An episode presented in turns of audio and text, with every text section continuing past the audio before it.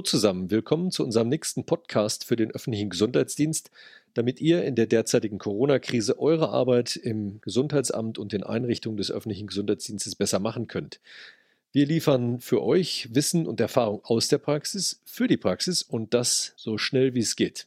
Heute sprechen wir mit Dr. Silvia Offenhäuser, Referatsleitung des Bereiches Infektiologie und Epidemiologie im Gesundheitsamt in Bremen. Silvia, sag mal, wie sieht denn eigentlich so ein Tag im Moment im Gesundheitsamt in Bremen im Bereich Gesundheitsschutz aus? Also was macht ihr als Ärztinnen und Ärzte mit euren Mitarbeiterinnen und Mitarbeitern derzeit? Also, wir sind inzwischen 20 Leute. Ihr müsst euch vorstellen, so ein langer Flur mit vielen Zimmern, alle Türen stehen auf. Wir kommen morgens so spätestens um sieben hier rein, sammeln uns alle mit unseren Kaffeetassen, machen so ein erstes Get-Together. Um 8 Uhr ist dann, also jeder guckt zuerst mal in seinen Bereich. Ne? Und dann ist Lagebesprechung. Danach gehe ich in Krisenstab für das Land Bremen als Fachberaterin und meine drei anderen ärztlichen Kollegen. Wir sind das EPI-KIT-Team, ein epidemiologisches Kriseninterventionsteam. Wir haben unsere Aufgaben ganz klar verteilt. Jeder hat so ein Aufgabenpaket, legt dann mit seinen Leuten los und organisiert sich. Mittags treffen wir uns wieder, dann gibt es so über den Flur Gespräche, alle sind beschäftigt. Um zwei ist wieder Lagebesprechung. Und um drei ist nochmal Krisenstab bei uns im Gesundheitsamt und dann arbeiten wir meistens stramm bis sieben Uhr abends durch. Die Telefone klingeln, es ist immer irgendwie Bewegung drin und es ist wie auf der Börse. Wir sind beschäftigt, schreiben Tafeln voll, organisieren uns ständig um. Wie sind denn jetzt die Themen im Augenblick? Ist das bei euch auch das Thema der Schutzkleidung? Beschäftigt ihr euch ja. jetzt schon mit den Heimen, die ja demnächst kommen werden? Wie sieht es mit der Krankenhausversorgung in Bremen aus? Also, wir machen das, wir haben am Anfang ja nur Containment gemacht. Das heißt, also mehr oder weniger jeden wehrlosen Reiserückkehrer festgesetzt, der irgendwie gehustet hat und die ersten Fälle dann wirklich alle Kontaktpersonen nachverfolgt. Es waren hauptsächlich Leute aus Italien und dann Südtirol kamen viele. Dann waren die ersten Fälle da, dann, dann ging das irgendwann richtig los. Also die Arbeitsbelastung, das Team wurde größer und wir sind dann irgendwann auch zu dem Punkt gekommen, tatsächlich, wo es schon schwierig wurde, immer alle Kontaktpersonen auch zu erreichen. Wir haben relativ früh angefangen, dann auch trotz Aufstockung dann schon Protection zu machen, also die Altenheime ins Boot zu holen, zu schulen, Handlungsanweisungen zu schreiben, mit der Heimaufsicht, die heißt bei uns Wohn- und Betreuungsaufsicht, vor Ort zu gehen und so weiter. Also die Leute, die alten Leute zu schützen. Und die Krankenhäuser waren von Anfang an dabei, wie wild zu organisieren, dass sie die Welle da macht ihr auch die Koordinierung, ja? Ihr koordiniert die Krankenhäuser oder läuft das bei euch übers Ministerium? Ja, das läuft übers Ministerium. Das ist bei uns die senatorische Dienststelle sozusagen, also Senatorin für Gesundheit. Bremen ist klein, da arbeitet man sehr eng zusammen und das geht so Hand in Hand quasi. Wir sind halt die, die vor Ort draußen sind und den Kontakt auch haben zu den ganzen Kliniken, zu den niedergelassenen Ärzten, zu den Pflegeeinrichtungen und so. Ne? Gibt es denn jetzt irgendwelche besonderen kritischen Themen oder so, die euch ganz ja. besonders drücken? Also das Hauptproblem ist die Schutzkleidung, die wird überall jetzt knapp. Also unsere vorgesetzte Behörde und der Krisenstab, die kaufen gerade, was der Markt noch hergibt. Ich finde fast zu spät, aber wir, wir versuchen es noch. Daneben versuchen wir alle darauf einzustimmen, mit wenig Schutzkleidung so lange wie möglich weiterzumachen. Es gibt viel Fantasie auch. Jetzt das Theater Bremen wird für uns Mundschutz nähen. also mhm. wir sind ziemlich kreativ inzwischen. Eine Brauerei bei uns macht, stellt Desinfektionsmittel her. Ach, das habe ich gesehen, ja. Das habe ich gehört. genau. ja. Ich hatte, da habe ich mir übrigens Sorgen drum gemacht, weil das sah so richtig aus, als ob es in den normalen Bierkästen serviert wird in ja, gleichen Flaschen. Das, das ist nicht so, nein bedenklich. ich weiß auch nicht, aber die haben wohl nichts anderes, wie sie es anbieten können. Ne? Ja, das ist die besondere Bremer Lösung dann, ja? ja, genau. Gibt es denn noch andere Lösungen in Bremen, die so irgendwie vielleicht maßgeblich sein können, wo ihr wirklich sagt, ihr habt was Besonderes geschaffen? Gerne ein bisschen Lokalpatriotismus reinbringen, finde ich gut. Genau. Ich weiß nicht, was wir Besonderes schaffen.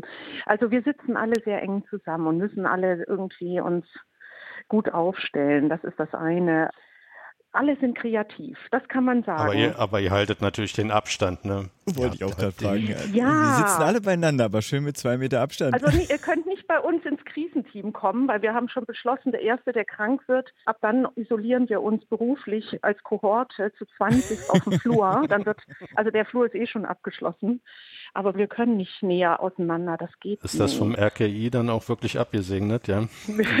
Isolierung?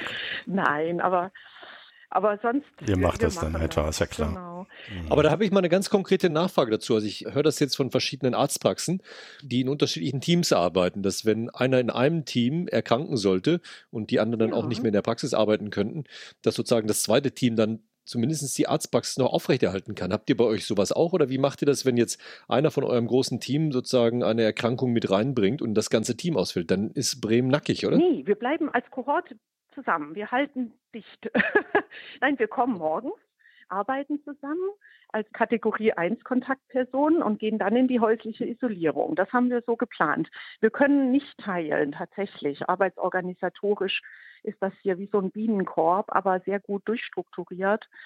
Chaotisch ist aber alles super organisiert, aber wir können uns nicht aufteilen. Jeder, der krank wird, geht raus und die anderen versuchen, den Laden aufrechtzuerhalten. Und wir haben auch viele junge Leute und hoffen, dass die mit ein bisschen Schnupfen dann uns dann wieder gleich unterstützen und so. Also gute Durchmischung. Habt ihr denn äh, von aus Bremen an sich auch Unterstützung aus anderen Verwaltungsbereichen? Gibt es da einen zentralen Stab, der euch unterstützt? Eigenen Arbeitsstab hier am Gesundheitsamt? Ja, nee, ja? ich meine, dass andere, andere Bereiche euch unterstützen, dass auch genau. andere Verwaltungen genau. euch, euch Personal stellen. Das läuft, ja? Ja, unser Senator für Finanzen stellt Personal zur Verfügung. Wir haben auch hier zwei Leute aus der Finanzbehörde bei uns im Team. Das Erste, was wir gesagt haben, ist, macht unsere Steuererklärung.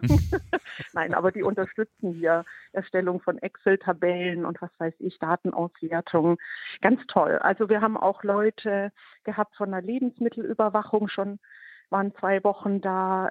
Wir haben aus dem Kinder- und Jugendgesundheitsdienst ein paar Ärzte und Ärztinnen, die uns unterstützen.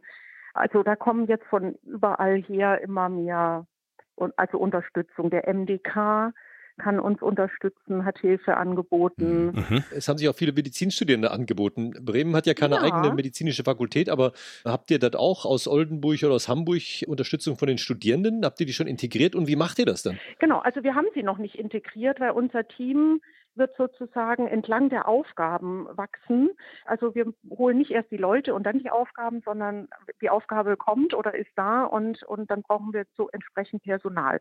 Aber da haben wir jetzt auch mittlerweile den Kontakt hergestellt. Unsere Personalfrau im Stab die nichts anderes tut, als Bewerber sichten, den Markt abgrasen mhm. nach Unterstützung für uns, ist jetzt da auch schon bei den Studierenden angekommen und äh, da können wir dann uns auch noch Hilfe holen da ist ein guter Pool, also auf den wir jetzt zurückgreifen können. Die Akademie hat ja bei euch in Bremen auch ein besonderes Seminar zur Arbeit in der Krise gehalten am äh, Ende ja. Februar noch. Wie hatten das hoffentlich dazu beigetragen, dass ihr besser aufgestellt seid? Wie sind so die Rückmeldungen zu dem Seminar jetzt auch vor dem Hintergrund, dass ihr in einer echten Krise seid? Also das kam total gut und genau zur richtigen Zeit. Also ich hatte sowas zwar schon mal vorher gemacht, aber viele hier im Amt noch nicht. Und viele sind auch noch nicht so krisenerfahren oder pandemieerfahren. Und es haben sich doch relativ viele beteiligt und dadurch war das sozusagen schon perfekt vorbereitet. Also wir mussten eigentlich nur noch sagen, okay, jetzt ist es nicht mehr Übung, jetzt ist es echt und haben dann sofort einen Krisenstab gebildet, unser Team, unser Krisenteam aufgebaut und genau gewusst, wie, wie eine Lage theoretisch zu bearbeiten ist und machen das halt jetzt praktisch. Also wir sind da quasi direkt aus der Fortbildung in die, in die Lage reingerutscht und das passte perfekt. Also das war super. Ich musste nicht mehr erklären, wie die Lage geht und mhm. wie Krise geht. Das war sehr schön. War das für die Mitarbeiter auch ein Motivationsschub irgendwo dann aus dem Seminar heraus? Ja, also die haben sich einfach gut vorbereitet gefühlt schon. Es war nicht mehr so eine große Unbekannte.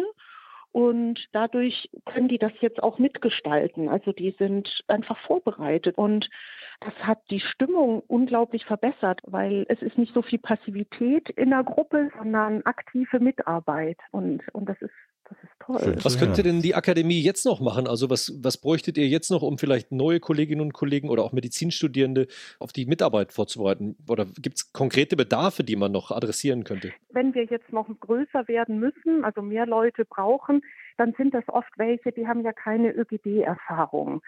Also die kommen dann aus irgendwelchen Bereichen der Individualmedizin und so. Und dieses andere Denken, dieser andere Zugang also zu Bevölkerungsschutz, der fehlt denen natürlich. Und das fände ich dann schön, wenn es da was gäbe, wie man die schnell sozusagen auf das ÖGD-Pferd setzen kann. Also wir machen hier Bevölkerungsschutz, es geht uns um das und das und so. Also das wäre zum Beispiel was. Also ein angewandtes Lehrbuch, was man in die Hand nehmen kann, nachts durchlesen kann, wie Mediziner das ja so gewöhnt sind, eine Nacht lesen, am nächsten Tag alles können. Genau. Zum öffentlichen Gesundheitsdienst. So genau, oder halt in Bezug auf Krise und ÖGD. Da irgendwie so eine Handreichung oder so. Im naja, Podcast und Video ne? würde sich ja vielleicht anbieten, ne?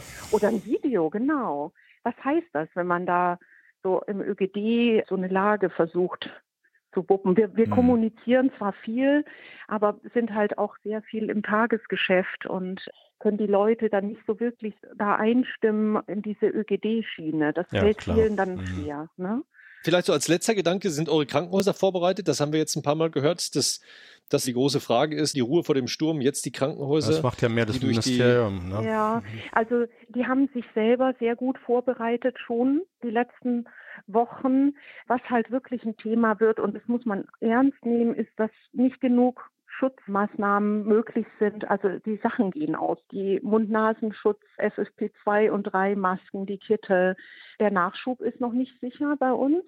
Das ist tatsächlich ein Thema. Wir haben zu wenig Beatmungsplätze. Wir wissen ja nicht, was auf uns zukommt, ne? aber die Betten füllen sich und die Beatmungsgeräte, da haben wir jetzt schon irgendwie mit der KV versucht, an die Narkosegeräte ranzukommen. Da kommt auch ein bisschen was, ist aber auch bisher noch im einstelligen Bereich.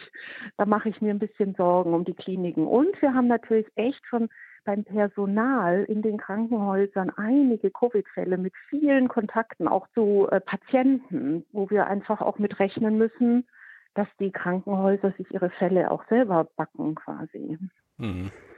Und auch in den Altenpflegeeinrichtungen ist das der Fall. Ja, das also da das rechnen wir Problem jetzt, werden, denke ich. Ne? Genau, ja. und das, ja, das macht schon auch ein bisschen Sorge, wie das gewuppt werden kann. Ne? Aber ihr habt eine gute Kommunikation, sagtest du ja, mit den genau, Heimen. Genau, wir, wir sind ganz eng an den Heimen dran. Das macht es manchmal auch nicht so, so leichter, dann Abstand zu halten. Das ist aber auch schon in den letzten Jahren immer gut mit denen kommuniziert worden, da vertrauensvolle Zusammenarbeit.